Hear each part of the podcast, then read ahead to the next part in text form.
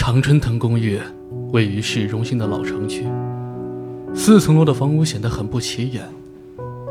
公寓的水泥墙上有一片片枝繁叶茂的常春藤，它以肉眼不能察觉的速度蔓延，不断缠绕在他的身体上，似是灰白世界里的一抹绿叶，找不到源头，却又深深扎下了根。而我作为常春藤公寓的一名租客，必须按照门牌号上的星期一到星期天，在当天写下一篇日记，记录所见所闻即可。我想，日记存在的意义，就是满足窥视者的好奇心而已。比如青春期孩子的父母，比如常春藤公寓的房东，又比如此刻翻开日记的你。Hello，大家好，欢迎收听隐秘酒馆，我是 Joker。这个节目开始啊，我要托付几句，我真的要托付几句。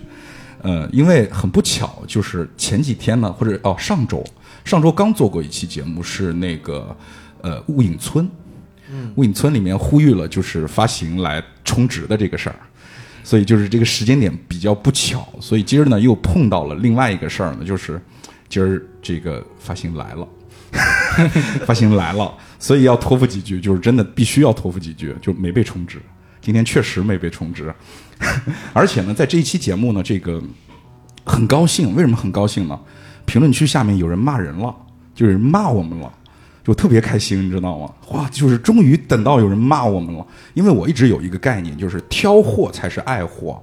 你过去以后，你看到一玩意儿，说哇操，真漂亮！你怎么卖二十啊？你他妈这应该卖两千呢，是吧？这就不买，对吧？咱就是那个概念。所以有人骂我们，就说明有人关心我们啊。所以这个也是感谢这个骂我们的那位听众啊，我就不点名了啊，以后别骂了。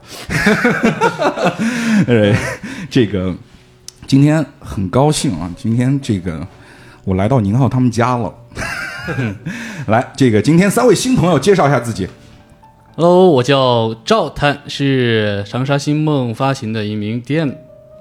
我叫多拉，本来呢起因是想多拉星梦，多拉星梦，可是，在大家叫着叫着就变成了多捞。那嗯，我感觉自己挺好笑，也包括一些行为啊，都挺捞的，所以也就叫多捞吧。哦，多捞小姐，OK 啊，Hello，我是长沙星梦的海探，大家也可以叫我一滴水。一滴水，谢谢三位的这个到来。今天真是机缘巧合，因为来长沙之行啊，就是说这个我们影迷酒馆来长沙的这个呃行程，其实只安排了采访这个斐然老师。嗯，然后呢，没想到啊，没想到在意外之间啊，我们又能够和我们的长沙星梦这样的一家发行能够联系上，所以我们一起录制这样的一期节目，觉得很开心。进来之后呢，这个星梦自己有一家剧本杀店。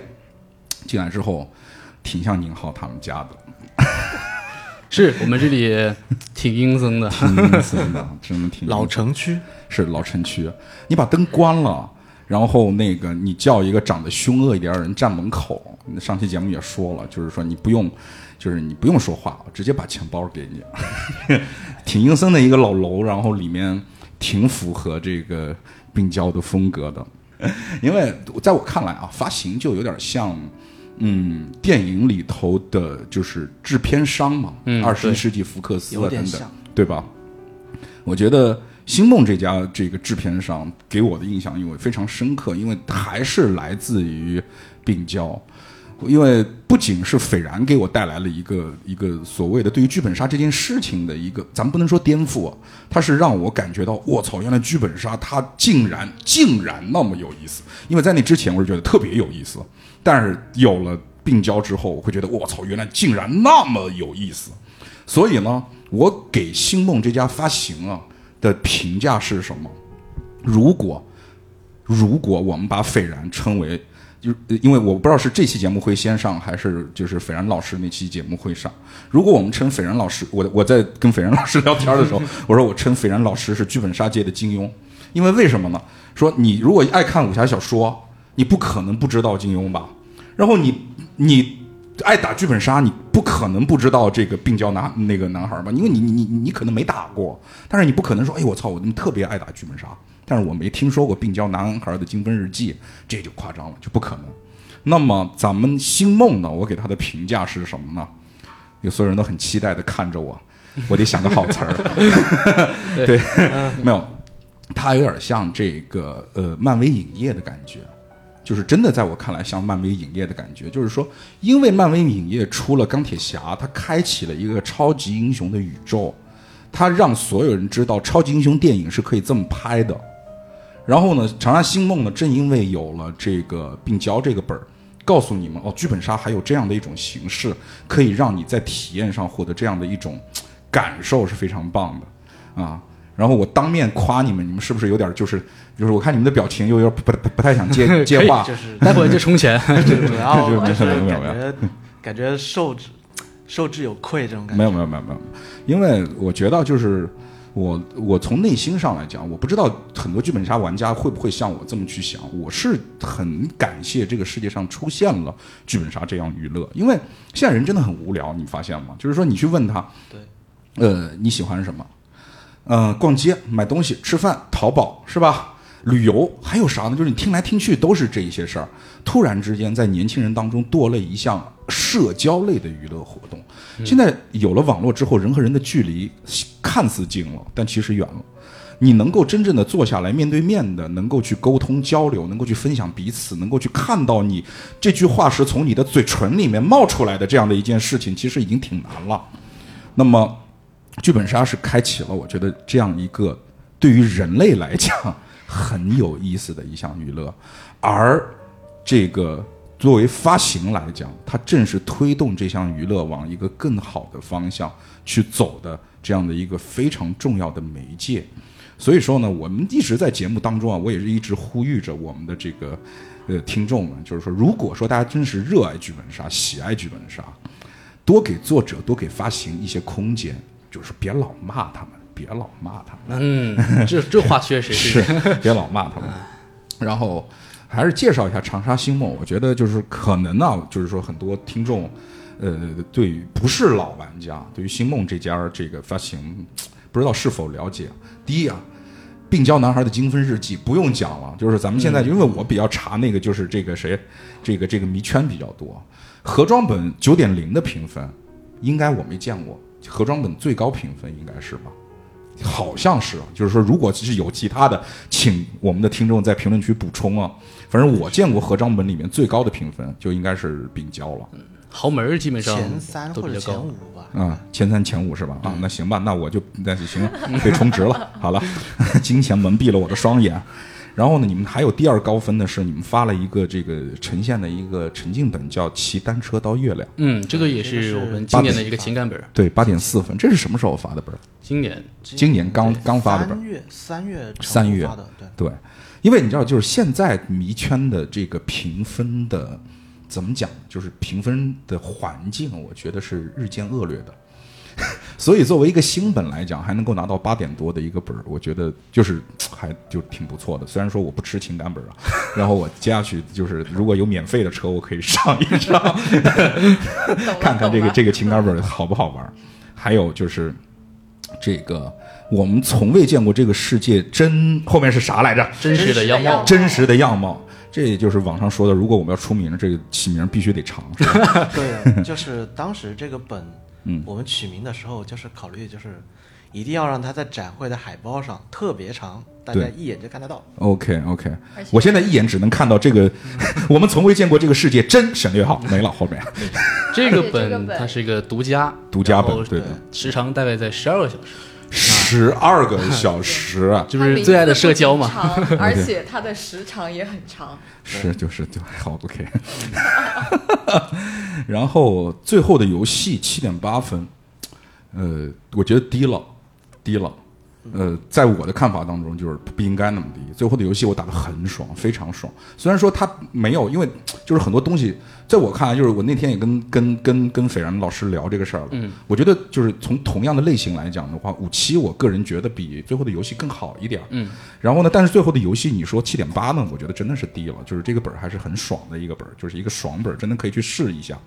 再说就要当充值了。对对对对，病娇男孩的精分日记六点九分，太高了，太高了。恋爱日记是吧？哦，不是，就恋爱日记，恋爱恋恋恋恋恋恋爱日记，激动了，激动了，太行太太太高了，这个已经被骂习惯了，没关系。六点九分，谁谁打那么高分？我回头看一眼看一下，谁他妈打把这个分拉那么高？看不完的太多了。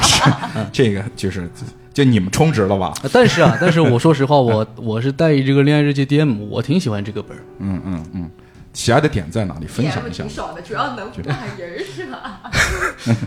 主要他和这个病娇一啊，就是可能是我对于宁浩和萧何以及温顺这三个人物是特别熟悉的，嗯哼，呃，所以带着这样子的一个呃想打后续的这么一个感觉去看他们后面的故事，会很喜欢有意思。嗯但是如果你让我作为一个玩家去玩，想一想吧，确实是这样，但是没关系啊对对对。这个本子，因为这个本子是我加入星梦之后发的，大概第四还是第五个本，然后当时是你绑架了斐然老师啊？是他绑你可以这么说，就是因为他当时写这个本子其实是有很多个版本的，然后我们选了一个我们会比较想要的一个版本，就是嗯。呃，再从我们 DM 跟发行的角度来说，我们会觉得这个故事是我们想要看到的，它是一个后续的故事。嗯嗯嗯。呃，当时可能因为我们没有太考虑说，就是刚刚赵探说的，没有考虑到玩家想要什么样的东西，而是说 我们作为 DM，我们很想知道是宁浩跟耀和后续的故事是怎么样子，嗯然后可能就是最后变成这样子一个作品。啊，那个呃，我有没有跟你？就是我刚才没有提，我采访斐然老师的时候，我也问了同样的问题，他的回答跟你是不一样的，你知道吗？开玩笑，开玩笑，开玩笑，开玩笑，不要害怕 啊，没那个没事儿啊。所以我觉得就是真的很棒。而今今今今天就是说我们会讲就是《长春藤公寓》这个本。我说实话，你们还说你们紧张，其实紧张的是我，你知道为什么吗？嗯，他有一种什么感觉，你知道吗？就是我现在就是我现在在在在说《阿凡达》，就是今今儿我影评是《阿凡达》，我旁边坐的是詹姆斯卡梅隆，知道吧？就以前就是我爱怎么讲怎么讲，现在就是说，你你你你想讲什么？你有不懂你可以问我，但你别乱讲，行不行？啊，没没关系，不是可以剪掉嘛？是不是？就是这 也可以可以剪啊，我没我没准备剪，没准备剪。节目我们一定会听的。对对对，OK，那我们先今天就先开始我们今天对于常春藤公寓的这样的一个事儿啊。嗯常春藤公寓，我是大前天刚打完，刚打完。上一任带我宁浩的那个 DM 林北，也是也是我们节目的一个主播啊，嗯也是经经常会上我们节目。这个 带的常春藤公寓啊，呃，怎么讲呢？嗯，如果你喜欢斐然和喜欢斐然风格，闭眼入，闭眼冲啊！如果你是一个新手，想体验一下剧本杀到底有多么的神奇，闭眼冲。如果你想今天下午啊，或者今天晚上花五个小时的时间，就是咱不用太动脑子，就是爽撸一把，呃、有姑娘在。那听那那听不懂是吧？就爽撸一把，那么这个也可以闭眼冲。我觉得反正不亏，就真的作为一个盒装本来讲的话，特别好了。我的就是没充值啊，没充值。我今儿特别，我今天特别的谨慎，你知道吧？就老怕就是说些好话，就说我充值了。就是这个时间太不巧了，就是真的是，就是我这是我的看法，因为第一特别的斐然，特别的斐然，而且呢，因为当你去打斐然老师的本儿之后，你会有一种预期，因为他的这个几层的这个套路，我们感觉他好像一直在用类似的方法去呈现一个故事，但是长春藤这个本给我的感觉是，你知道他会用套路，但是你一直在期待他在哪儿会用，他会用在哪儿。最后，当这个套路出现的时候，你还觉得哇，还可以，还可以，就这套路还可以，就是那种感觉。所以，呃，而且我觉得，就这个本儿现在网上评分七点几了。这个本儿，我觉得如果啊，咱把这个这个这个斐然老师的名字隐掉，就隐掉。现在是七点二分，把名字隐掉的话，它应该是一个可以接近八分的本儿。就是在我看来，就八分可能差点儿，但是七点多是七点五以上，肯定是一点儿问题都没有，因为你的预期值可能就会不太一样。这是我对于这个本儿的一个看法。那么听听这个家长，这个本儿的家长怎么怎么怎么讲吧，看看就是说这个没有，就是你们自己冲自自己冲自己，这个应该怎么个说法？就是怎么说呢？《长春藤公寓》当时创作的时候，也是碰到了刚刚 Joker 老师说的一个相似的地方，就是在前几次测试的时候，因为是斐然老师写的，嗯哼，我一进门儿，玩家就说这个 DM 是个坏的，对，哎，就是这种感觉。宁浪又回来了，所以后来呢，就我们当时想过，就不叫常春藤公寓了，嗯哼，而是之后作者名字也不叫斐然，用他另外一个笔名试着行不行？想了下还是算了，对，就因为商业原因还是算了。主要还不是商业，就是我们在长沙这边叫了玩家来测，嗯哼，说是我们发的一个新本，嗯，但是这个味儿太浓了，导致那些玩家玩完，斐然还没有进来，他们就问我这个本子是不是斐然写的。那其实你知道这个感觉就像我打最后的游戏的感觉，你知道？哎，今儿是是是，照他你说的是你是最后的游戏的监制，啊，对对对，关于监制这个话题，我一会儿还得，我就觉得就是今儿这期节目啊，我觉得信息量很大，就是各位听众，我觉得你们今儿真是好好听听。第一呢，我们是请来了长沙星梦发行；第二呢，是我们会讲长春长春藤公寓这个本儿；第三呢，我我自己都很好奇。就是说监制这个活儿，哎，我们先聊了吧，我等不及了。就是说，就是监制这个活儿到底是干嘛的？我们先来说这个最后的游戏这这这个事儿。我拿到这个本儿之后，我看到的是星梦发的，嗯，然后打了半小时之后啊，我把这个本儿再拿过来，再看一下封面是不是斐然写的，就是不是斐然写的。确定不是斐然写的？就确定不是斐然写。我当时的感觉是是是斐然，因为就是那个谁，那个病娇二，就是就感觉就自己应该把笔名去掉了嘛，就换个笔名嘛，就是那那种感觉，就是自己有点就是愧对 愧对这个的感觉。但是就是说就很斐然嘛，就很就就很斐然，就是它是一种风格，我觉得很棒。套路不一定是坏事儿嘛。对吧？咱就是詹姆斯卡梅隆，咱就是冲着特效来的，对吧？就是说这个迈克尔贝，咱就是冲着他妈这个爆炸去的。迈克尔贝给你拍一他妈情感片是吧？从头到尾他妈一点爆炸都没有。你回过头他妈看看那个碟儿封那个封面，是迈克尔贝吗？同名同姓啊，就是那种感觉。嗯嗯，好，咱们回到监制啊。嗯。呃，回到兼职，哎，不是，咱们刚才这个话题岔出去，是因为你要评价他，咱们评价完，咱们再聊这个兼职。来，你先说，是评价什么来着？就是长春藤公寓，长春藤公寓，记不住了。啊，长春藤公寓，呃，反正就是最后啊，就是因为我们这个本呢，就前前后后也是测了，上展之前就已经测了将近十四还是十五车了，嗯哼。啊，所以当时也是把裴亮老师折磨坏了，就每一车基本上都有改，然后就迎合市场嘛，是迎合玩家这种东西，所以呃，最后最开始的时候甚至是没有最后演绎反转的，嗯哼，啊，后来就嗯嗯就改成了现在大家玩到的这个嗯模式，嗯。啊，反正长春藤公寓，呃，就会老师也说了，就是那种那几个几类玩家就可以变弱啊，但是它类型呢就一定是属于一种新手进阶的类型，对的，所以说硬核玩家如果去玩，可能会觉得哎太简单了这种之类的，所以呢，咱们在迷轩上啊，我们斐然老师他自己也是写了一个测评。就是警告啊，特硬核玩家你别去玩，玩了之后你别骂我 这种。我在这里，你说到这个话题呢，就是说我真的要，我真的还是想说这个事儿。咱呢，现在就是说，别标榜自己是硬核玩家，我是真硬核玩家，但是我从来不标榜自己，因为为什么？我就特别害怕，你知道，现在就是说我出去说我是硬核玩家，哦，你是杠精吧？就是他是属于那种，就是说我今儿来不是打本的，我他妈今儿来就是跟你作者斗智斗勇的，你他妈为你你没斗过我，我就得骂你，你斗过我了，我发现你有漏洞了。我就得骂你啊！然后咱们俩打的不相上下，我给你个好评，太他妈难拿捏了，咱宽容一点咱真的别就是打个本就抱着我他妈今天今儿今儿就就就就是要分分一个胜负的那种心态去去怄着气去，就咱就是。这个故事，这个环节，你爽了就得了。咱是一商业行为，你花一百块钱出来就是爽撸一把的，你何必呢，大哥？就是那种感觉，对不对？嗯，看出来今天周和老师情商拉满了，说话。不是情商拉满，懂了，就是本来说剧本杀是来放轻松的，结果我是来跟店家来谈项目的。啊，所以呃，也是推荐大家，就是说，就是不是因为今天星梦在我旁边，我怕我今儿出不去这门儿啊，就是真的是，有可能。等会儿猪头男就杀进来了。等会儿之后就录录一半儿就来了，是吧？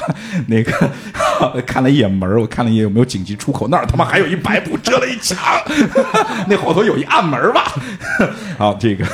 呃，就是可以推荐啊，推那那个推荐没有打过的听众啊，现现在就可以关掉我们啊，先别关啊，我们接下去还有一段跟 跟监制有关系的话啊，反正就是这个意思啊，反正你自己看着办，因为现在我们老听众也越来越多了，新听众呢，反正就告诉你就接下去呢，我们可能在说完监制这个话题之后呢，我们就会去剧透了啊，就是说你选择性的收听啊，好吧，嗯，然后我们回过头来，嗯，说到监制，监制是干嘛的？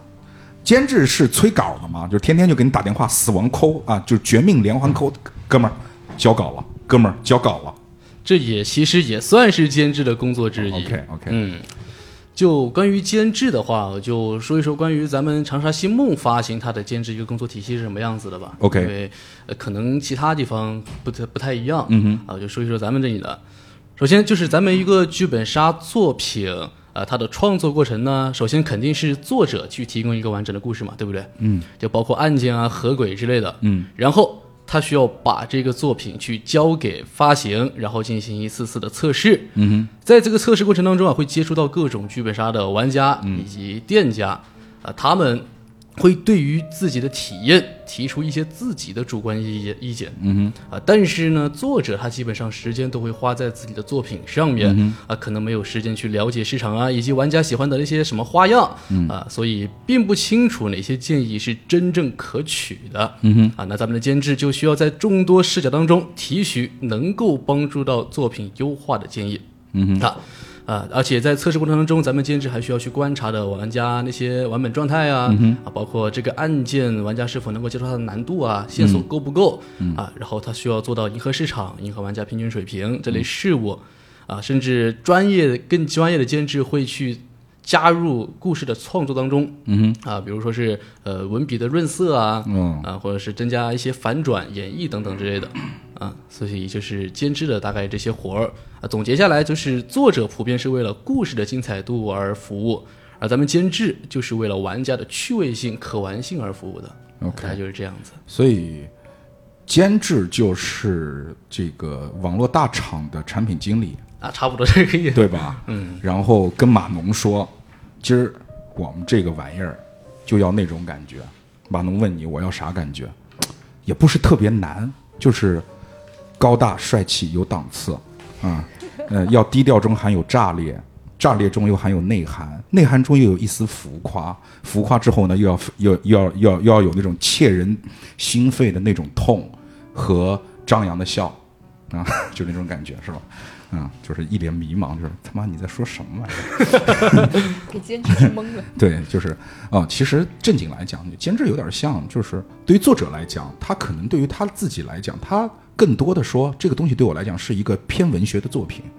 然后对于监制来讲，就是说如何我们把这个偏文学的作品更多的往我们剧本杀这样娱乐的活动上面去嗯靠，对能够让它更有娱乐性。对，就让它变成一个游戏，就是这样子。嗯，所以其实监制也是一个很伟大的职业，真的。我见到活的监制了还。感谢你。好，那就就就就就剧透了，就剧透了。待会儿咱们开始我们今天的这个常春藤公寓啊，常春藤公寓刚开始啊，六个玩家吧，应该是六个玩家如果没错的话，六个玩家，六个玩家，几男几女来着？配置四男两女，四男两女的配置，四男两女来到了一个阴暗的地方，然后这个地方呢挂满了常春藤啊，是有道具的，挂满了常春藤，很这个很贴心啊。然后呃，他们来干嘛的呢？炒房团，炒房团，就是我自己也没想到，我人生能体验一回这个角色啊。老板啊，随手就是五百万啊。对，老板。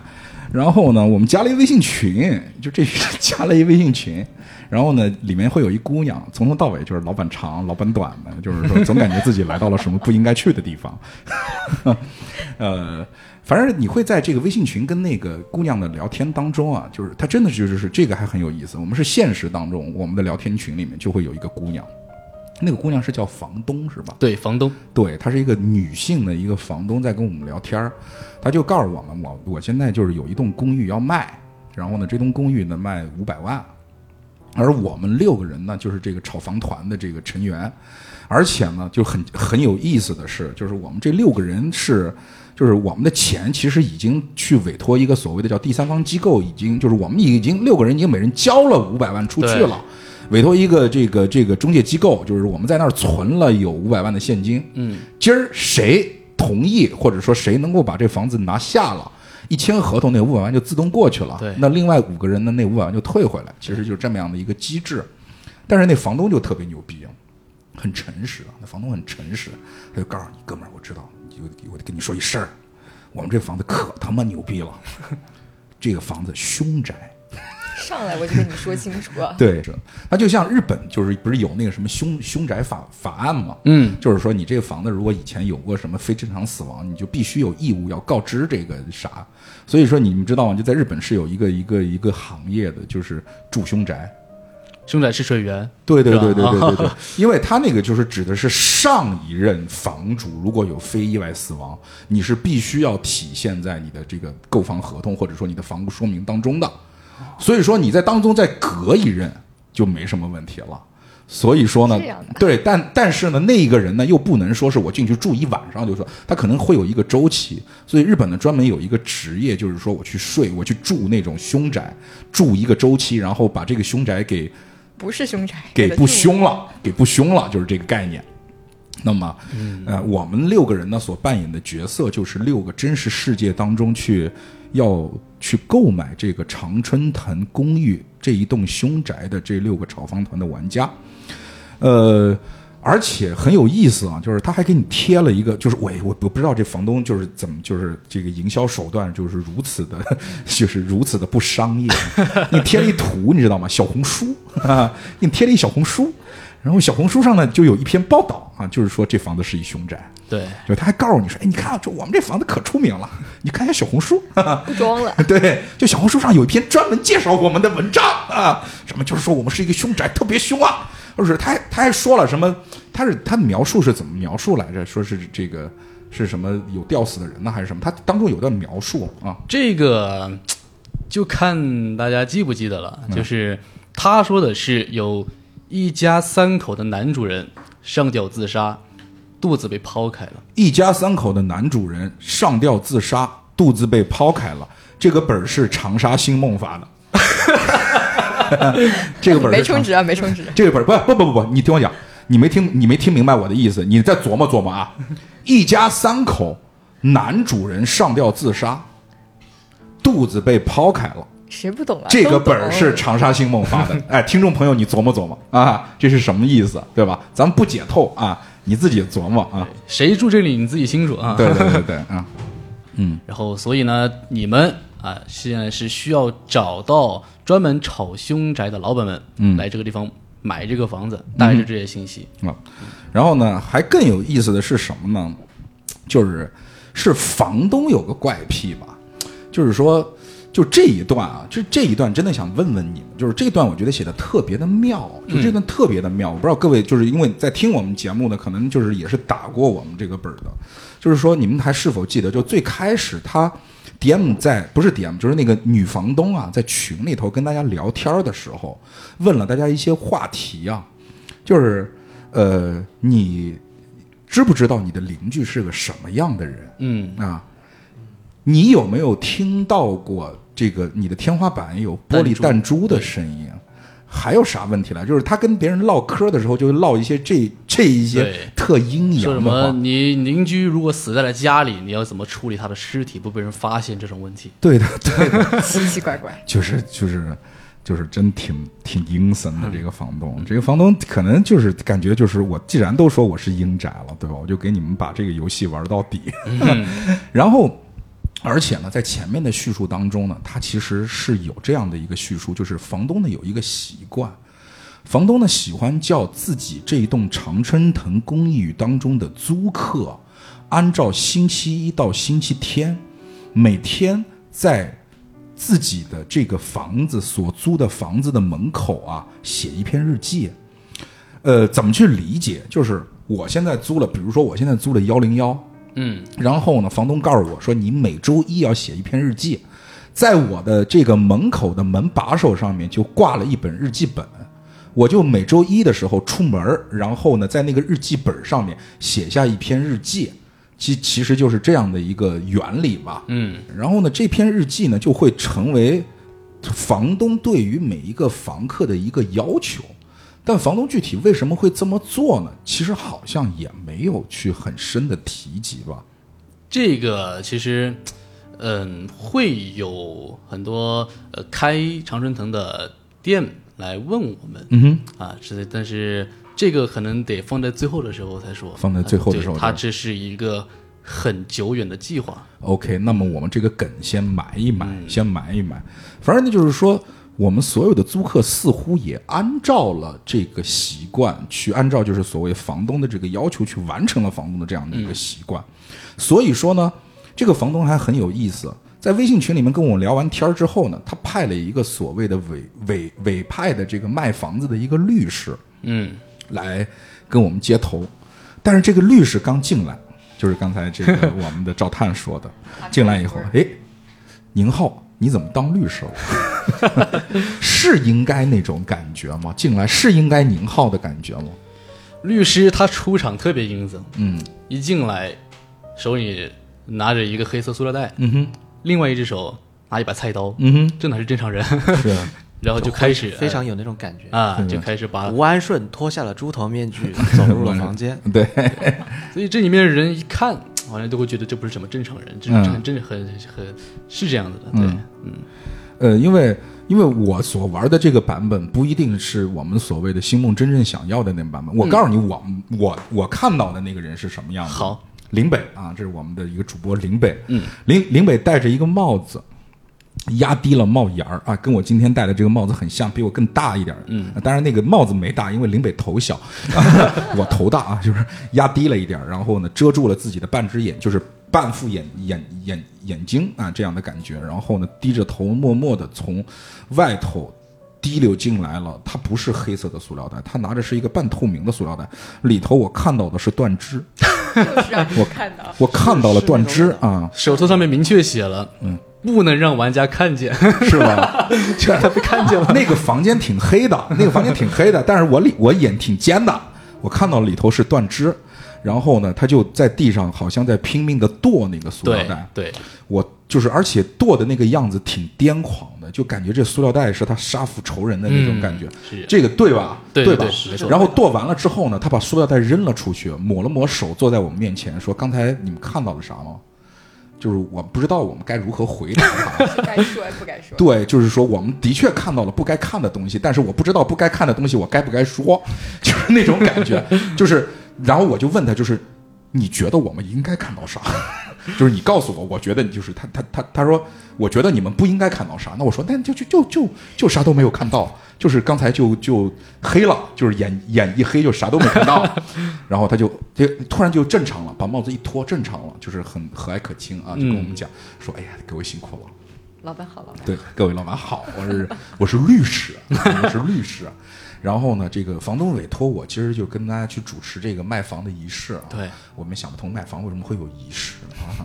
就是说这个呃，这个仪式当中有一个重要的组成部分是吧？咱这个房子五百万挺便宜的，就是你们一倒手啊，虽然说是凶宅。啊！但是我靠，上下四层楼是不是？嗯，上下四层楼卖五百万，就是说，就是这长沙发的本儿，我们拿长沙的房价来讲，那他妈就跟送一样，更别说我他妈上海的房价，是吧？上海的房价对吧？这个就不谈了，是吧？嗯，就是这项算，就是就是你们拿到这房子以后啊，随随便便一倒手，那就那就就是大几个或者大几十个、嗯或者大几百个 W 就对就就入手了，同志们。那我们就兴奋了，说这个就要不，我们就期待啊，是不是有一个小机制环节？对吧？还弄个小抢房是吧？对抢房对对对对，就就就竞拍啥的，哦，没没没有啊，直接破案，就直接破案。他说说这个，呃，我们呢，呃，咱们不玩这个，就是我们不用抢啊，也不用夺，哎，不用武力啊，我们用什么？我们用脑力，因为呢，我们这个长春藤公寓不是告诉你们是凶宅吗？这就就是凶宅的凶呢，就是说明这里头就是可能发生过一些可怕的事情。那么今儿呢，你们在这儿呢，就要帮我们解决一下，就当时发生的那些可怕的事情到底是什么样的事情？嗯，你们得破一破案。所以说呢，那么破案的线索从哪儿来呢？就是哎，咱们房东不是有个坏习惯吗？不是好习惯，对，好习惯，有个好习惯嘛，就是得叫就是租客写日记嘛。那么我给你们每个人一本租客的日记，对吧？对你们从日记当中呢，可能可以看到一些什么端倪。然后呢，我们就选日记了。当时我发现第一个这个轨迹就出来了。嗯，我在我在琢磨啊，星期一到星期天，七天，如果我的数学没有什么太大的问题的话，可能有可能，也许应该是七天吧。啊，应该是应该是。应该是七天吧。我点了一下场上的数，加上我的确是六个玩家，然后我看了一下桌面上的剧本数量，也的确是六本，一个礼拜。后来我们仔细一看，没有礼拜三，嗯，有东西，礼拜三有东西。啊。然后呢，这个没有礼拜三，对，没有礼拜三，真没有，没有礼拜三。的确没有。就是是是没有，但是我们当时我们就是无论他有还是没有，礼拜三有东西嗯啊，我当时就想投凶了，就是咱别盘了，不用看本，闭本就直接投凶，凶手是礼拜三，嗯。凶手是礼拜三，是吧？可以扫码。其实呢，就是为什么没有礼拜三？这里我可能得当一下斐然老师嘴替。是 是这样的，就是他写病娇的时候，不是说呃，因为是借鉴了一部电影嘛，叫《消失的星期三》，所以他现在就干脆自己玩自己的梗，哦就把星期三写消失了，就这样子。哦，原来就是就是只是为了这个彩对，只是这个。对，只是为了搞一下。就是你们说我抄，那我就抄，我就我就我就消失礼拜三，是其实没抄其实没抄没抄。可能还有另外一个原因，就是七人本比六人本更难开一点儿。倒也没有，也也也也也也没有。其实，嗯哎，真的，我就觉得七人本真的比六人本开的难度要高很多个阶层。你不要看只多了一个人，我自己在组本的经历上，就是我就是属于独狼拼野车，七人本的车真的太难凑了。前段时间凑那个七人的西河试验，都把我凑疯了，你知道吗？凑了我半年才凑齐七个人。永远带一个。对的，好，那个就是回到我们的故事。那我当时拿到的是礼拜二，如果我没记错的话，我们简单的来讲一下，就是说第一幕啊，我们会看到的大概是什么东西啊？就是我先说说我的礼拜二吧。嗯然后，呃，第一呢，礼拜二在他的第一个环节当中呢，我们会看到礼拜二写的这个几个日记。第一呢，礼拜二首先介绍了一下我自己，就是说说我是谁啊，嗯，就是这个也是很棒。他说我的真实姓名呢，涉及到个人隐私，就不在日记中提及了。fuck，那你说个屁，是吧？所以你们可以简单的称呼我为礼拜二，星期二。然后也介绍了一下这个长春的公寓到底是什么样子，就是一些内容的背景介绍。然后呢，他第一篇真正的日记其实来自于六月七号啊，是这样的一个日子。他说呢，简单讲了一个故事是什么呢？他好像是一个三口之家，他是一个他说是一个三口之家，然后呢，他是儿子，他有一个爸爸，他有一个妈妈，对，然后呢，这个他们家呢属于妈妈身体不是很好，有点像常年卧病在床的感觉。嗯，爸爸呢属于就是爸爸的性格很难说他是一个暴躁的坏爸爸，但是呢，他是属于一个被压力压垮的一个爸爸，所以在压力之下呢，他的性格就表现的稍许有点暴力。那么他的暴力呢，还源自于他的妈妈属于就是常年卧病在床之后，可能有点就是。呃，怎么讲呢？就是说，一个常年卧病在床的人，可能脾气不太好，所以呢，他会把他的这些怒火都发泄在他和他的儿子身上，所以导致他的爸爸呢，也是属于那种就是相对来讲脾气比较暴躁的人，给了很大的压力，对给到这个他的小孩儿。那么，所以说这个小孩其实是一直生活在这种紧张的气氛当中，但是在六月七号这这一天的时候，他认识了这一栋房子房东的女儿。在当中描写房东的女儿是和礼拜二的这个寄宿者这个儿子是一个年纪差不多大，但是我们不知道这个儿子和这个小女孩到底年纪是多大。对啊，应该都是应该，反正肯定是学生，应该肯定是学生，这是第一点可以知道的。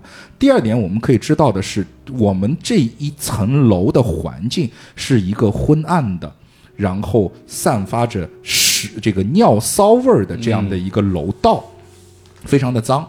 呃，而且还有很多的垃圾堆在当中。而我们的这个房东的女儿的人设是什么呢？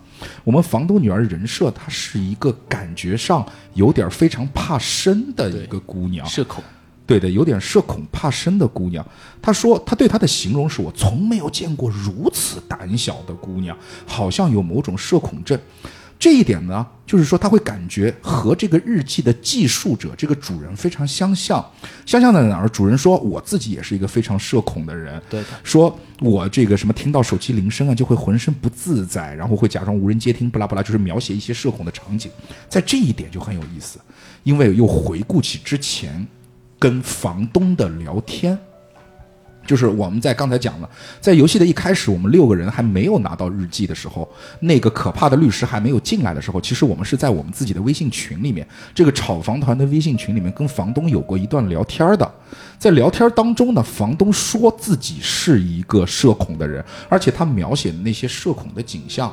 跟我现在这本星期二的日记在里头描写的景象就非常的非就就就是非常的相似了。对对的，所以这就又又又又给你带来了一一个一个疑问。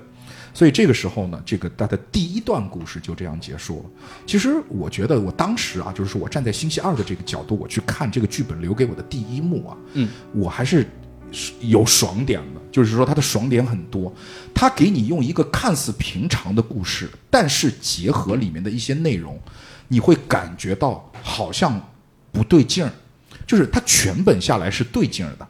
你没有前面的铺垫，没有背景故事，这一切你光看这一篇日记，这个日记是对劲儿的。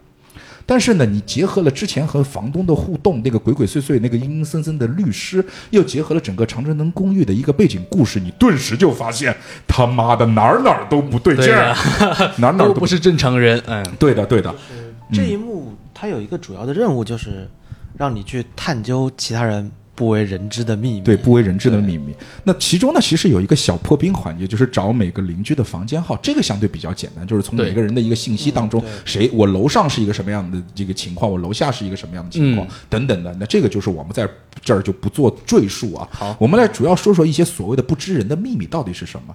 那么我觉得就是来这个我们的一滴水，你来分享一个吧，你来你来分享一个是礼拜几我现在拿的这个剧本的话是星期一，嗯这个我呢，星期一这个人物，我在这里租了一间房，但是我没有住在这里。嗯，然后这间房呢，我好像把这间房做了一些不改造告人的改造。对，改造。哎，我我就记起来，星期一这个本儿太刺激了。太刺激！就星期一这个人的职业真的特别牛逼，你知道吗？就是他这个他这个脑洞开的真的挺不错的。这个生意是门好生意，我突然发现这生意我在现实当中我也可以干，我也可以干。因为现在那门生意，如果我们到正规场所去干，挺贵的。就是现在来说，就是星期一他的职业就是，我是专门为人处理后事的，嗯就是帮那些买不到墓地的人，然后我租一间房，然后他们可以在这间房里面放骨灰。对，你看，就是我刚才说吧，就是这个事儿，就是斐然老师怎么能想到这个事儿？这是门生意啊，斐然老师，你现在就写在本儿里面，这个东西我操，商机呀、你知道现在就是多贵吗？你知道多多就真特别的贵。他这是就是星期，我记得他那本儿也特别刺激。他说，这个他是一个建筑家，对吧？嗯他他他他他特别乐于建筑，可能是这个嗯那个那个我的世界打多了，对，我一的世上来界打多了。我就先砌了一堵墙，对他砌了一堵墙，他感觉就是他就是我们一般呢，就是去挑房子的感觉就是说，哎，这房子采光好不好？哟，这房子采光不太好，是吧？嗯。星期一不是，星期一走进房子之后，我操，这房子采光，采光怎么这么好？行，那没事，行，我啊要把窗给封了。对我，我先租下，我先租下，我先把窗给封了。他在整个屋子里头，他妈又建了一个屋子，对，就相当于在屋子里头建了一个屋中屋。嗯，然后把所有的采光全，我们当时我你知道，当时我还在猜，你知道吧？我们当时那个信息还挺鸡贼，他总结的，他总觉得自己干的这个事儿又不太好，他就跟我们讲说：“你猜我是干嘛的？”他没全漏，他不，他不是坦白局，就是我们觉得应该是坦白局，因为我一开始是坦白了，因为我觉得我就没有什么好藏的。嗯，然后他没有坦白，他就说：“你猜我是干嘛的？”我就说：“我操，你是摄影师吗？你弄一暗房。”后来发现，我操，原来是就是这个，相当于是第三方骨灰保存专家。对 第三方骨灰保存专家对就是对为您省钱，就是说咱就是就是来放您的骨灰。对这也挺可怕的。我们家房子如果租出去，一哥们儿在里头，他妈再砌了一小屋子，专门来放别人的骨灰，我操！这个是 行，这个也是挺行，只能说挺行啊。其实他星期一他剧本里面有这么一句话，就特别耐人寻味。嗯，他做完这些装修之后，他一句说是：“反正我又不住在这里，那我只好把他们安顿在这里了。哦哦，所以他的本儿里头的确是没写他干嘛”的，对，是吧没？干嘛？没有哦写是干嘛？那就是他的确没坦白，他自己也对他自己也在猜我自己是干嘛的。嗯嗯嗯，来说说其他人呢？我来说一说，我是星期天，如果没有记错的话，我应该是一个作家。嗯你记不错，本儿在你面前呢，不，对，是个作家，作家你戳穿他们。不行，我要让他们以为我是在靠脑子记东西。说我作为一个发行，我自己的本儿我得摊在面前，我才能知道里头是什么。不能让人家知道，太是丢脸了。OK OK，嗯。然后呢，反正对于我作家嘛，写日记这种东西，肯定对我来说比写小说容易多了。嗯哼，然后呢，然后我搬进来啊，也就想采取去收集一些写作的一些素材，但是呢，没有搜集到。在这个过程中啊，楼上啊总是会滴滴滴答答的那种弹珠声，弹珠声 OK，老烦了。本来就想不出东西啊，天天在那扰民。嗯但是呢，唯一让我开心的就是楼下有一个女邻居，她啊三十出头，哎，保养的还挺不错的。我第一次听一个姑娘可以把这件事儿说的那么猥琐，不是这话我这这这话就是跟你的性别不太符合，这个代入了，代入了，沉浸吧。沉静沉静，就是有有一三，就是用我这个就是我常用的这个书院老师的感觉，有一姑娘三十多岁，三十多岁，哇，我那姑娘单身，哎，就是，单身，我操，可可俊了，哎呀，我初次见面了，我就想英雄救美。我看他搬家老累了，嗯，我想去搭把手。OK 啊，搬着搬着吧，然后他也没防着一个陌生人，我就进了他客厅。好，到这儿不对劲了，嗯我在家他客厅装了一个摄像头，为什么要装啊？没有别的，我别问。当时我当时这个星期天说的是，我是一作家，嗯，收集素材，应该的，对，不是挺应该吗？对吧？挺应该吗？不犯法吧？对对说出来又不丑。记录美好生活，这记录美好生活，对吧？我 就装客厅，我又没有装其他地方，对不对？嗯是啊，到指不定哪天来个小偷，我还能直接哎抓住他，是啊，是，马上就交给警察局，对对多正义啊！是的，能把这话说成这样子也不容易。嗯对的，嗯好，然后主要就是，反正我这个住自我家也不是什么好好想法吧，该怎么变态就怎么变态来，就喜欢收集这些奇奇怪怪的东西了。嗯星期天他他的这个本儿有一个特别牛逼的地方，嗯在第一幕，他会和在场的玩家对话。他最后一段是说：“你现在翻开我的日记啊，如果你是房东小姐姐就算了，但如果你是租客的话，建议你检查一下自己的家里，如果少了几平米，很有可能就是藏了尸体。”他会这么跟玩家这么说啊，我操，这个就有点就是阴森了，对吧？这是。他就知道一定会有人来看他的日记。对哎，我觉得就是说，咱们跟发行聊这个天儿，就有点好处是什么？就是你们可以事无巨细，这些细节我在打本的时候都不知道，都不知道因为它是需要靠分享嘛。就有些玩家他其实就略过了。就略过了，所以就是说，一车好玩家对你这个本儿的这个这个体验，其实有很多细思极恐的东西。你不仅可以体验到自己故事当中的细思极恐，你也可以体验到别人故事当中的细思极恐。嗯，对，加上这个本，它是对，加上这个本，它其实是个还原本。还原本它对于呃玩家的分享其实是特别重要的。嗯嗯嗯嗯，大概就是这个样子。对。那么其他人呢？我们简单讲讲。嗯然后就星期五吧，星期五它的第一幕就比较简单，她也是一个女女性，二十出头，嗯。然后他上啥班的不知道，但是他是上夜班的。嗯。哼。啊，上夜班，然后白天就睡觉，嗯，啊，具体什么职业就没有懂了注明，DM 对。DM 就当时你知道当时我就说了，我操，这个就是娱就是娱乐业，对吧？就是你就就晚上你就上就上班是吧？就是就是，而是个而且是一个二十出头的小姐姐，嗯。风华正茂，晚上上班，对吧？DM，对，就是 DM，对对对。哎就是 DM，OK，嗯然后呢，他白天睡觉就特别烦的事儿，就是他老听见楼下有人搞装修，嗯。啊，现在我们也知道搞装修就是那个搞阴宅的那个星期一，嗯，所以他被他 被他吵醒，但是其实星期一没犯错，就是说，你知道现在装修是有规定的，你你你你们知道你你们知道吗？知道。星期一到星期五早上九点到下午五点的还是六点，你可以装修，对是有声音的，但是他是白天睡觉，这没办法，那就怪不得，怪不得别人吵。怪不得别人了，是吧对？我干 DM 平常也是嗯搞装修，我也不能骂，哎呀，挺烦。对呀、你就是说操操，我晚上晚上也吵，对吧？我晚上那个工作环境特别吵，就 白天那工作环境也特别吵，是吧？晚上晚上听人吵，白天听机器吵，啊、是吧？嗯然后大概就是这些事情。然后星期五呢，他还碰到过一件奇怪的事情，他看见了一个奇怪的外卖员。嗯。啊，就是外卖员在他门口敲了三声门之后，放了一个外卖在他门口，他拿外卖进去吃了。嗯过了一会儿，又听到了四声敲门声，他过去一看，啥人都没有。嗯。啊，这星期五他就开始有点后怕了，他就觉得现在外卖员不能得罪啊，万一说什么，呃，运气不好，可能吐一个口水啊，运气再不好的话，可能从现在直接捅死你了。所以，只有星期五就是这种，呃，就是特别敏感的这么一种人但现在也挺难的，现在外卖都封起来了。啊，对对就是就是防止你外卖员吐口水。我跟你讲，现在这现在真是真的是，我觉得这些这个外卖软件对于这个员工的管理真挺好。而且是不是是是星期五吗？就是说在门口看到了一个三三角，对对对，星期五在门口看到一个三角形的标记，对的，就是说是这个标记，他自己感觉就好像是什么小偷来这个踩点踩点的一个标标记。OK，嗯嗯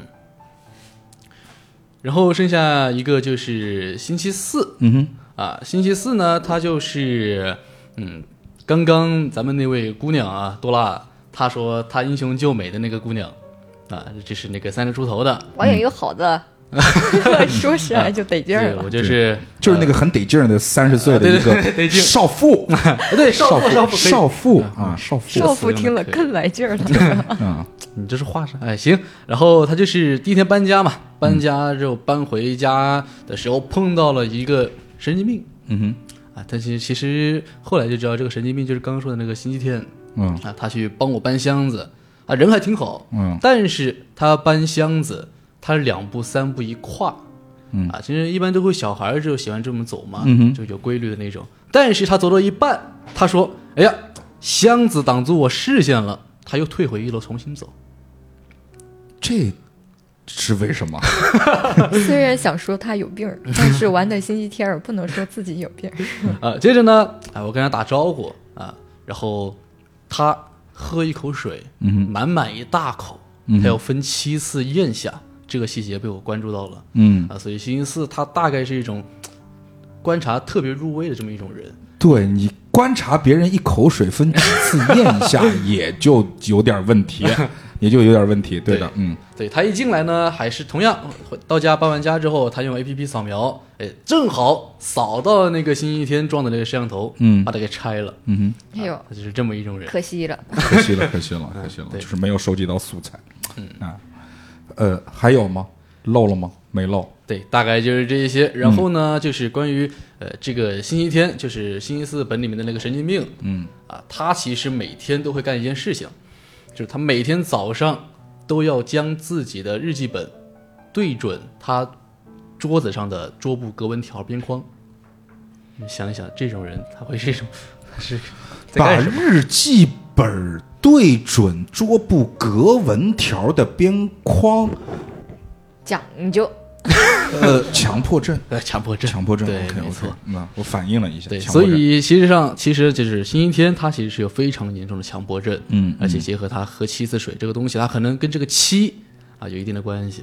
斐然七日囚徒，嗯，一斐斐然笔下的肖登，嗯，谢尔多那种感觉。对，那么其实第一章呢，就跟我们描述了这七个哦，这六个这六个个。所谓性呃呃这个叫呃性格迥异的房客的这样的一个形象。对。而且通过这些日记呢，我们也可以判断出这是一栋四层楼的公寓。嗯，而我们所有的租客呢，都是住在一楼至三楼，就是我们场上的六个玩家，对。的这六个租客都是住在一楼到三楼，而我们的四楼呢，住着的是我们的星期三和我们的这个房东，房东对对的，是这样的一个设置。那么好。那么这个时候呢，我们又把故事往下去进行。那刚才我也说了，就是对于星期二的第一篇日记是六月七号，那么到了到了第二篇就是七天之后，就到了六月十四号。对而其他所有玩家也基本上差不多是这样的一个设置啊，就是七天之后他们发生了什么事情。那么我还是来说，先说一下星星期二吧，就是说星期二在七天之后呢，其实也比较简单，就是说他就描写了和那个房东小女孩的房东女儿那个小女孩之间的一段小故事。第一呢，他知道了她的名字叫任小妍，对，任小妍很重要，你知道吗？因为我当时我就我觉得我还算是细致入微吧，嗯，我想到了当时那篇小红书，因为在刚开始房东聊天的时候，他发了一篇给我们看了一个小红书的对于这个凶宅的介绍，而发小红书的那个人的名字就叫任小妍，对，这个就有点意思啦，这就有点意思啦。是属于观察特别仔细。嗯，不算吧，这个我觉得特特还挺明显，至少我开这么多车，包括展会，包括测试，从来没有人发现过，不会真的没有，真的没有，特别仔细，真的，好吧，就是好。算是硬核玩家，这是。然后呢，就是说任小妍是一个什么样的人人人人设？就是任任小妍的人设跟我有点像，但是呢，第一他没有爸爸，他跟我不一样，他没有爸爸，他的爸爸相当于在很小的时候就就离开了，他不知道他爸长什么样。嗯，他妈呢也病重，他妈呢也病重，他病重到就是说这个任小妍需要，就是他没有办法正常上学了，任小妍是不上学的，所以说呢，他这个要去照顾那个重病的母亲。所以他没有上学，所以任小妍的压力也很大，所以他每天呢自己所谓的这些休憩的时光，唯一的能够放松自己的时光，就是在院子里头荡秋千。嗯，然后呢，在我身上，在星期二这个人身上呢，又发生了什么事儿呢？就是说，来追债的了，来追债的了。就是当时的追债可能不像现在，就现在我跟你讲都是合法催收。嗯我现在可牛可牛逼了，我跟你讲，就是现现现在就是。就是现在的这个这个催债啊，真的是合法催收。第一呢，就是他们不喊不叫，就是你不要问我是怎么知道的啊。就是第一，就跟我们我们就是 Joker 的无用小知识，就跟大家讲，就现在催债就很有意思。第一呢，就是说他们会给你认识的所有人打电话，但是绝对不是那种很凶神恶煞，他们会很客气。就比如说他给这个赵探的妈妈打电话，嗯说您好，您是赵探的母亲吗？哦，我通知您个事情哦，就是您的儿子呢在我们这儿欠了三百万，还没还了啊。然后给你周围所有的人都打电话，都都很客气。广而告之，这是第一。第二一点呢，他们到你家来找你啊，他们绝对不会说狠命拍门泼红油漆干嘛都不干，特别客气，站在门口西装笔挺的，看的就挺人模狗一样的，啊去敲你的门。只要你开门呢，他们就会进来，就是进来以后，但是他们进来他们会做一个动作，不是把门关上，他们是把门打开。他们所有的对话不能够在一个封闭空间里，就怕你赖着他。而且他们都有执法记录仪，像警察叔叔一样，他们会有一个执法记录仪，说你好，我是呃催收公司的啊，我们是一个什么样的这个债务催催收公司？呃，请您不用担心啊，我们是合法催收啊，我是我的工工号九九九啊，你可以叫我这个赵探。然后呢，我现在打开我的执法记录仪，也有我，因为我们是合法的，而且是这个科技的催收。嗯，我们过来呢，就是陪您唠唠嗑，也就是您一个人在家也挺无聊的，我可能就陪你唠唠，就是三天的嗑，我就在您这儿啊。如果您要赶我走呢，您可以打我，您可以骂我，我绝对不会反手，但是呢，我可能会告你，对吧？就是说，那就是您想想想解决这一切问题，也很简单，就是把钱还了。嗯啊，就是他有很多这种很很很很客气的手段，就是他客气到有的时候就是说我会想到，就是如果我无聊的话，那我可能就是要不就欠点钱吧，就会有一个人陪着我，就是那种感觉，就是说对 也挺好。好，但是呢，那个时候就不是这种合法催收，他就真的是黑社会，就是你能想象到的什么泼红油漆啊，什么就是说这个写的写奇奇怪怪的这这这些话在你门口都用了，而且还打人，就相当于黑社会过来把我爸拖了出去，狠打了一顿。对，暴力催收，暴力催收。然后呢，呃，不仅打我爸，而且还打了我，还打了我。这个时候，英雄出现了。你想象一个场景啊，就是慢动作，慢动作，Joker 在被马东锡暴打。哎，马东锡赤裸着上身，前面纹着关公，后面纹着钟馗啊，左青龙，右白虎，上朱雀，下玄武，一条老牛在腰间啊。然后我墙我家这个门口墙壁上已经都是红红油漆了，嗯，用全世界三十六种语言写的还债，欠债还钱，杀人偿命，就是这么个这么个场景。然后马东锡在打我，在慢动作打我的过程当中，远处一声娇喝：“住手！住手！”很形象。对，然后烈火之中啊，在不是呃浓烟之中，熊熊的浓烟之中出现了一个娇柔的身体，那个身体坚毅而坚定的向我走来，眼神中透露出一种对于世事的一种就是坚定和不惧怕，手中端着一个燃烧瓶，燃烧瓶，兄弟们，这个场景刺激不刺激？仿佛你在说救救我，救救我。对我当时就是想说，哇哦，哇哦，就是就有种我的梦中情人驾着七彩云朵来救我的感觉。白月光，对的，就是任小妍。很奇怪哦，任小妍社恐哦，任小妍社恐哦，姐们儿拿着一个燃烧瓶来救我，就这个气势。马东锡怂了，你知道吗？就马东锡怂了，这马东锡就觉得我操，这个就要不就是好汉不吃眼前亏，对吧？三十六计走为上，咱现在就颠儿了啊，就走了。嗯，然后呢，这个走的时候，当然就就马东锡嘛，就不能就是屁滚尿流的走，回头还撂狠话来着啊，就是撂了几句狠话，欣然离开，就那种感觉。想象一下这个场景，还就是挺挺牛逼的。所以说呢，就是说发生了这样的一个故事，但是很奇怪啊，他给我的个人任务我看不懂了，我看不懂了，我想是不是有续轨？最近续鬼本打的有点多，有点上头，因为他给我的个人任务是找到公寓里的杀人犯。我操，哪儿他妈有哪儿他妈有杀人犯？你就是 哪儿有杀人这个事儿啊？就很奇怪，就就就就就就就都挺奇怪的。对，嗯，这一幕所有人的日记记录的都是所见所闻，再正常不过的事情。嗯，但任务就是突然就不正常了，找到杀人犯。对。那其他几个人的故事，我们也简单分享一下。可以的 OK，嗯，啊，首先就是星期一，星期一他就是他不是不住在这个地方嘛，是的他呢就，但是他每周哎，他租在这个地方，他就必须过来写篇日记，他老烦了，他就过来写了。嗯写的过程当中，他碰到一个女乞丐，嗯啊，那个女乞丐她分不清左右，完事之后呢，呃，他就拿了一张那个星期五的简历，对的给星期一看，嗯哼呃说你知不知道这个女孩住哪儿啊？怎么怎么样的？然后星期一给她指路，嗯哼啊，就碰有这么一个机遇，碰到一个女乞丐，对的然后星期一就去写她的日记了，嗯哼啊，大概星期一这一篇就记录了这些事情，，OK，嗯。好，那么我们既然说到星期五了，那么我说，哎，星期五发生了什么事儿？星期五，他这篇日记可以说是这六个人当中最正常的。对的，他记录什么事情呢？首先，他是去银行取钱嘛，取完钱之后就回家，然后呃换鞋子啊，换衣服，喝牛奶啊等等等等，照镜子，照完镜子之后睡觉，就这些事情。他好像是把钱呢还铺在了床上，还是干嘛的？他把衣服铺在床啊，上，他把衣服铺在了床他上。选衣服哦，选衣服就是把家里面的衣服都拿出来了。我操，我我怎么有这么多好看的衣啊，服？对，就这种，哇，镜子里面的我怎么这么好看？好好，就是就是镜子里面的我怎么这么好看？对，这个，哎呀，这太美了！我就是把所有的衣服都铺在了床上，嗯然后反正就很很正常，一个正常的一个女孩子。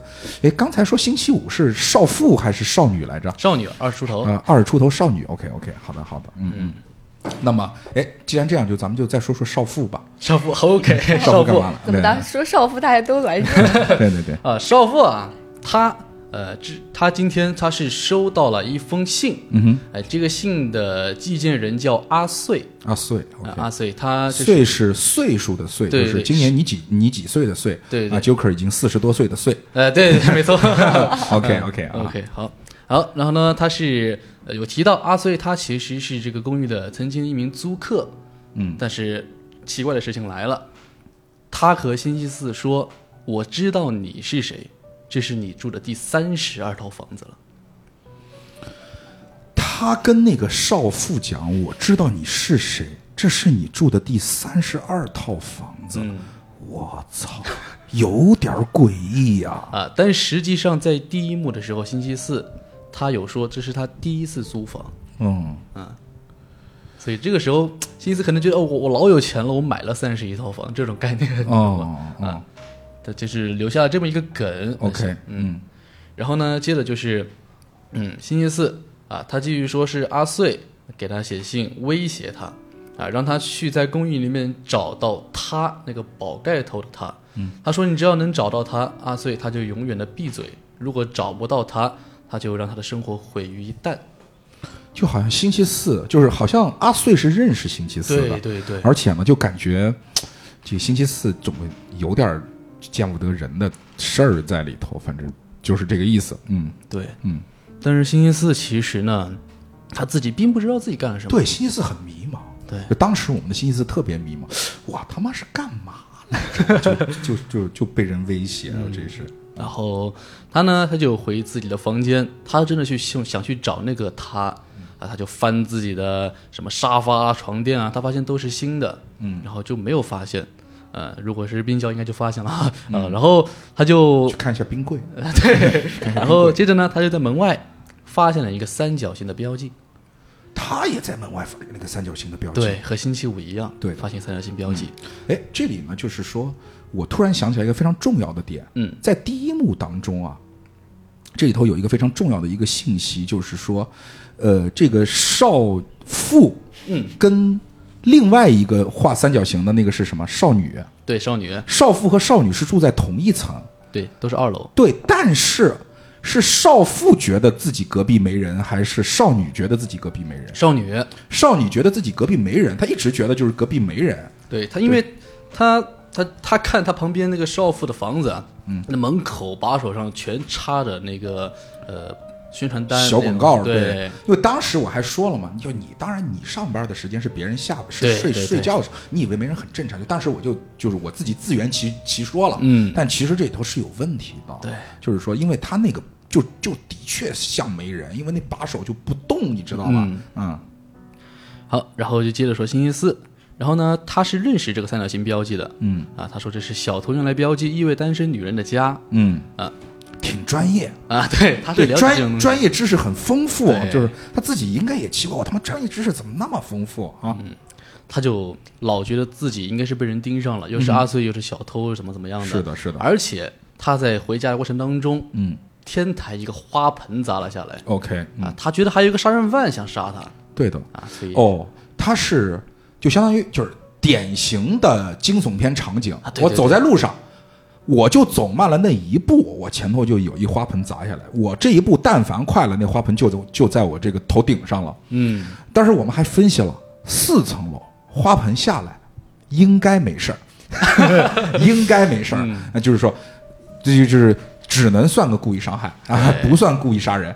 但是呢，他他往就是他抬头一看，刚想骂娘是吧？对，看到有一只手伸了回去，就是他看到有一个人是把花盆推下来的，就说明这事儿有事儿。他应该是冲到了天台，去看，但是没去看看到人，没看到人，这就很奇怪了。就是说，他这个楼房啊，相当于是一梯两户，没有电梯，对，一梯两户没有电梯，所以说你往上跑的时候，只要有人下来，你必然可以撞到那个人。没错，但是他一直跑到了天台，都没有发现有任何人，对就说明了什么？住客干的。啊，而且当时我们还有一个分析，当时分析的他妈的可精彩了，就是一个女人从门口往上跑，在楼顶有一个人往下跑，他们两个没遇上。如果那个人是在公寓，他必定是三层或者四层，没错，对吧？就这样的一个。分析对，嗯，呃，我们再来说说这我们的入殓师吧。呃，入殓师信息刚哦，刚刚说完了，那刚说完了啊，这段今天吧神经病这个人，嗯，怎么的，今天就是神经病了。然后呢，之前说到了阿穗，然后呢，他呢是就经常会给我投稿，因为我做一个推理小说家，其实我是需要一些素材的，嗯。但我也不知道他为什么知道我要素材？嗯。夸夸夸往我这里投稿啊。OK，然后呢，他讲述的内容呢，他就说他怀疑常春藤公寓隐藏了一个变态杀人魔，OK，然后他也不确定他住在哪一户，但是因为他闻到了尸臭味，嗯哼，然后且他能够肯定的是尸体藏在了零二户型。零二户型，零二户型，阿穗他妈什么都知道，对，是啊，阿穗什么都知道，而且就是从另外一个这个侧面去体现了这个推理小说家其实没啥本事，嗯 都是靠别人。他就是个监制。他 他就是个监制，就是把所有的东西得凑起来。是拼拼凑凑。OK，这话太好听了。然后呢，他给我的这些投稿啊，我就觉得他的所有经历都是我不可复制来的灵感来源。对我很感谢他。然后呢，他突然一篇投稿呢是说，如果找到尸体，一定帮我揪住他。这是他的最后一篇，然后导致呢，我我收到的一些灵感来源就这样戛然而止了。啊，中断了啊。对我很难受，嗯但是我又对他很感兴趣。我认为他这里，他就是在这里的租客，可能是之前的某一些租客，他是以某星期、其他星期来跟我写的这个东西。嗯对，所以我对于说，像之前 Joker 说他的任务突然有点奇怪，找到这个杀人魔，反而对我来说，我觉得很兴奋。哎呀，嗯我终于要抓到这个人了，我后面可能有东西写了。对，你可能是个 C 位啊，嗯没想到啊，这个一头雾水的我可能才是。呃，这一轮应该每个人都讲完了吧？其实还有一个星期六，哦，星期六啊，那我们再、再来说星期六，OK。星期六的话，上一轮第一幕其实也没有讲他，嗯因为我突然反应过来，我们桌上是五个本，少了一个。是吧？所以我就想说，就是就是对，就是神神秘的事件又发生了。就是打本的时候是六个角色，但是录节目的时候发现只有五个角色。OK，呃，星期六第一幕呢，其实这是呃，他说到自己是一个残疾的中年的失业的独居中年男人，我靠，你这个形容词形容的这个人就没法要了。但 buff 叠满了已经。OK OK OK 啊啊，呃，在波多第一幕就是介绍的这么一个人吧，啊他其实是一个课外辅导老师。啊然后在第二轮的时候，他也是收到了阿翠的信，让他在二零二二年七月二十二日来长春藤公寓四零一房来给老板签合同。嗯嗯所以实际上，呃，咱们星期六就是大家看到了这一面写的这个律师。哦，星期六就是律师。对哎，还有一点，那我记得了，他那个本其实特别刺激，嗯，特别刺激。猜想了，猜想了。不不不不不不不，就就不是猜想，就是他就勾着你，他那个字儿就就是他那个 他那个东西啊，他那个东西就勾着你往那个方向去想。哎就是特别是我，你知道吧？就是说，对，咱们听过节目也知道，就是你不那么写，我都能往那个方向去想；就是你那么写，我就就是我好，这个就是真的是 P 打头的网站才可以有的故事。就是那个老师啊，有东西，对，就是有点儿，反正跟学生之间就有点东西、嗯啊，就有点这个不太好的东西。所以你再结合一下，就是刚才通过就是咱们这个赵探说的那个老师的那个人设啊，他想有点东西，其实还挺复杂的，从生理上来讲挺困难的。咱们就只能这么讲吧，在流氓的道路上，这个老师怎么讲呢？就是身残志坚，挺值得我们学习的，就是这种感觉啊，就是挺执着的一个人吧。突然就励志了。对吧？咱就就挺励志的，就是在臭流氓这个道路上面，就是哥们儿就真挺励志，挺努力的。就是他，他集结了一切不能够成为臭流氓的所有的标准，但是最后他成为了一个臭流氓，就是不太容易啊，不太容易，就是挺励志，就真挺励志的，对对的，嗯。它里面有一个词特别拿捏，，OK，叫我要给那些小孩深入辅导，深入辅导，对，深入辅导。行，所以看你到底是认为深入是关键，还是辅导是关键？对。加起来就都关键。啊，你知道，就是我在，我不是在广东工作吗？嗯我学会的第一句完整的广东话，就是说，这个我来，这个 模仿一下啊，就是那个老师的那种感觉。小妹妹，叔叔帶你台根語，台語根語說相傳。不知道对不对？你也你也你也不用去深究是什么意思，听得懂的人自然懂啊。就我听的那个小妹妹就知道不就正常了。听到了第一句，确实。对对，OK OK 哈哈，然后哎，就是特别，就是这个这个人设我挺我就挺想拿到这个本儿的，嗯可惜没拿到啊。因为因为因为因为他有一个他有一个前后的一个差别，让你感觉他的东西就是他我们说的所谓的叫有点东西啊，在这一幕你说星期六这个角色会让你感觉他有点东西在哪里？他在第一篇日记和第二篇日记的时候，对自己的这个所谓的人设的描述似乎就有点不太一样，在我的感觉，就是说他是从一个臭流氓老师到一个律师，而且这个律师呢又像极了，就是他拿到的这本日记本的主人就坐在 DM 坐的那个位置上，对，前面是个身残自身残志坚的臭流氓，后面变成了那个宁浩律师，现在就坐在我们面前，就到底是怎么回事儿？就这个谜团呐、就是说就就有点大了。我们会发现，就是说，在第一篇，因为我觉得，就是说，在我自己觉得《长春人》这个本儿啊，就是说它好在哪儿？因为的确，我之前讲，就是为什么说作为一个商业本来讲，一个盒装的商业本来讲，《常春藤》真的还是值得我们一打的是它留给大家的东西。呃，它的节奏感，我觉得就是说，斐然老师的节奏感是一向的好。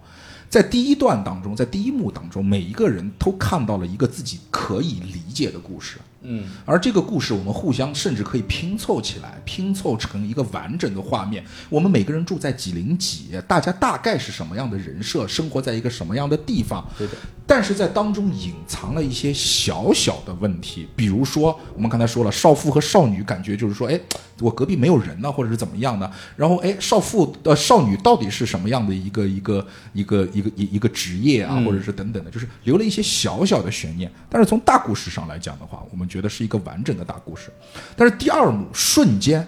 他就把之前一个看似是紧接着上一幕的故事，但是把我们所有的故事就都乱了。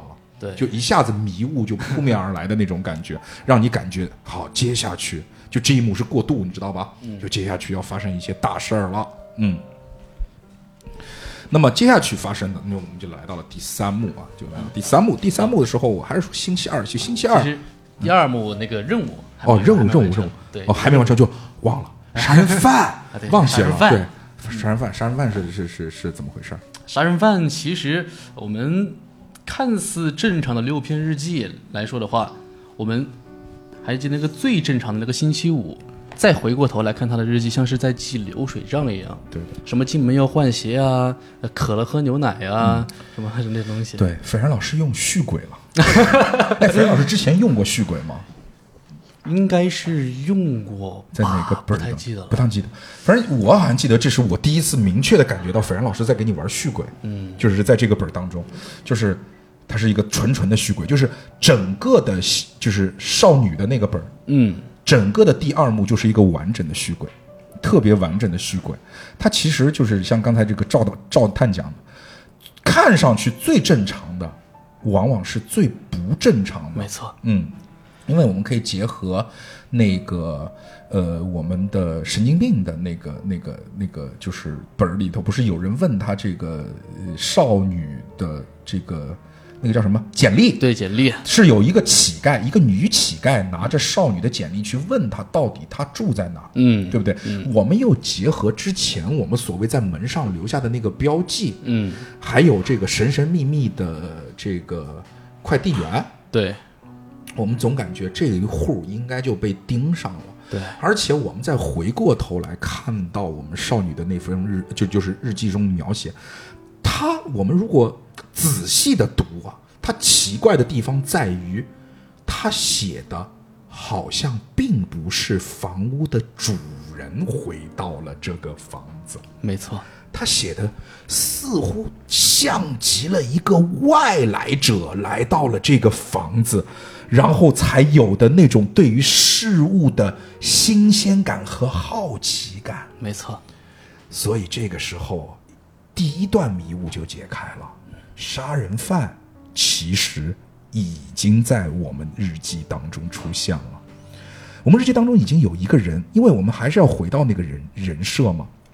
其实我们并不知道写日记的人是谁，对，我们甚至不知道写日记的人会不会是同一个人，只是有一个人在每隔七天在这本日记的后面记录下了自己应该记录的东西，而其实你完全不知道在写下日记的这个人到底是谁。嗯，所以说，这个时候，其实，在第二篇日记的时候，我们的少女已经变成了那个女乞丐。对，那个女乞丐杀死了我们的少女。嗯这一个最关键的一句话就是她在从银行取钱回来的时候，他看着镜子，感慨道：“上天不会，呃，上天会眷顾努力的人，不枉我日晒雨淋这么久。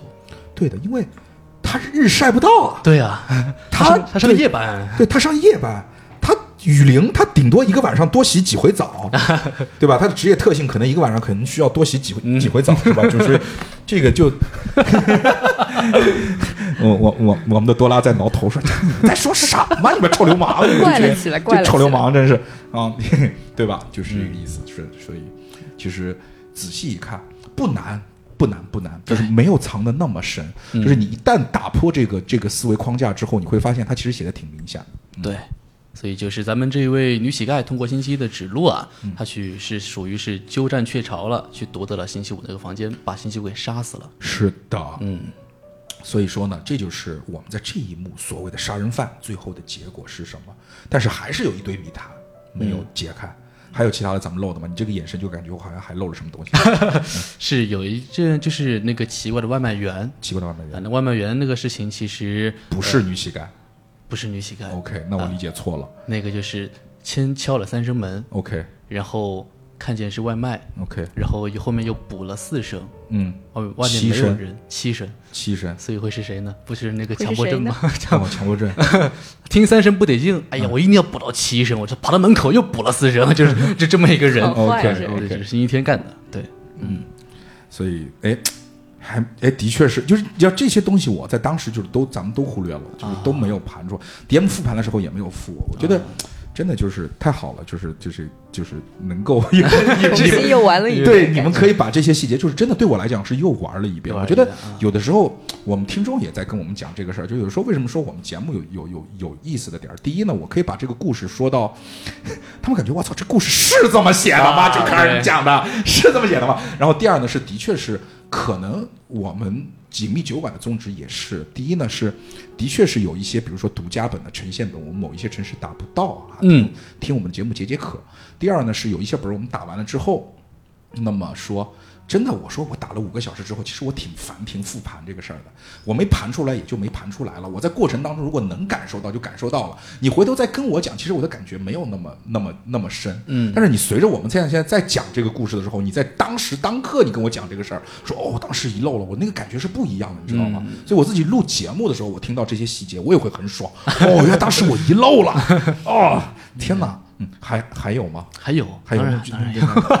是吗？来来来来来来来，就很很兴奋。其实还是还是那个星期天也是特别一个小的点吧，OK，就是他他不是写作很烦楼上那个星期三嘛，他楼上住着星期三，打了天天弹珠声。嗯，那为什么烦呢？因为他那个弹珠他弹下来没有规律，嗯，也弹不到七下他就烦，也是和他那个强迫症是一模一样的。对，天哪就是这个我天哪，真的是 OK，嗯所以也是这么一个小细节。嗯，然后这一幕需要埋一个东西，就是咱们的星期六啊，他是看见了门外有一个四五十岁的老妇人，在他门口点燃三根红色蜡烛烧纸钱，嗯，他发现了这么一个事儿啊。但对，是现在住在一楼的星期六，对对吧一楼星期六他看到门口他妈有一老太在祭拜吧，啊，对，在祭拜，对吧？嗯操你妈有病吧你！祭拜，大概就是这些事情。是的，是的，是的。这么想想，其实还挺正常的。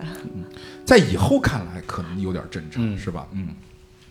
现在咱能到第三幕了吗第？三幕了，第三幕了，赵探老师，我们现在到第三没没没，杰克老师，是，就像就是之之之之就之前跟赵探联联系的时候，就老在微信里头就特别客气，叫杰克老师，受不起啊，就真别叫老师啊。就像我们这个这个空闲 Eric，就是是叫那个后面那个英文是那么读吗？如果没读对的话，你别骂我 啊。就是他不是在群里面跟我讲说，就是我们斐然老师那个签名本在后面叫我叶亲上名嘛，担不起，担不起，姑娘，真的，我们就是我们是一特别接地气的节目啊，就是真的干不了这事儿啊。啊，第三幕啊，我们终于来到了第三幕。然后第三幕呢是重头戏，属于是重重头戏，重重吗？重。但是我很短啊。这个文笔都哎重不起来，感觉。对它人均其实阅读量加上线索，人均才四千个字。嗯，嗯，所以哎，说到阅读量，我再说一下这个本儿，就这个本儿的阅读量，其实来讲真的还挺棒的。就是它分幕式剧本嘛，每一幕的阅读量，在我看来。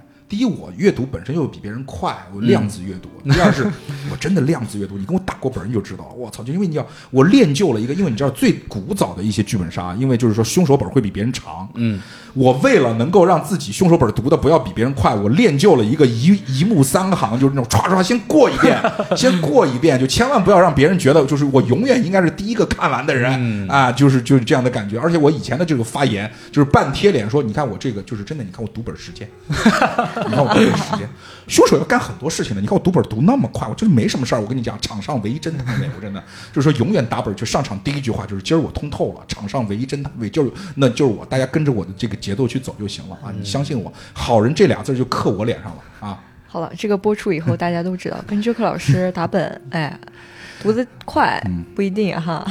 对的，然后但就是节奏感哈，就是我还是那句话，我非常喜欢斐然老师的节奏感。咱们玩这个本图的，就是真的会让人觉得很轻松、很愉悦。但这种愉悦，并不是说这个是一个欢乐本让你愉悦，就是它各方面做到的，这就是一直以来我觉得这个星梦的这些本，或者是斐然老师的这些本，能够给我们带来的一个好处，就是说它不累人，这是一个很棒的点。嗯，好，这一幕很短，短短的一页纸啊，其实讲了一个什么故事？就是之前写日记的这个孩子，因为我日我之前我一直是个孩子嘛，其实我的线里头跟场上所有的玩家都一点儿互动都没有，就是我这个剧本他妈是一个单独的剧本，星期二他娘是一个单独的剧本，跟场上所有的人一点儿互动都没有，他唯一互动的就是任小妍，就是房东的女儿，但是也很重要，之前也牵出了，其实之之前在跟我们聊天发到这个聊天群里面的那张小红书的照片，就是任小妍发的一个小红书，所以这也是其中的一个奇怪的点。没错。那么在这里面写的故事。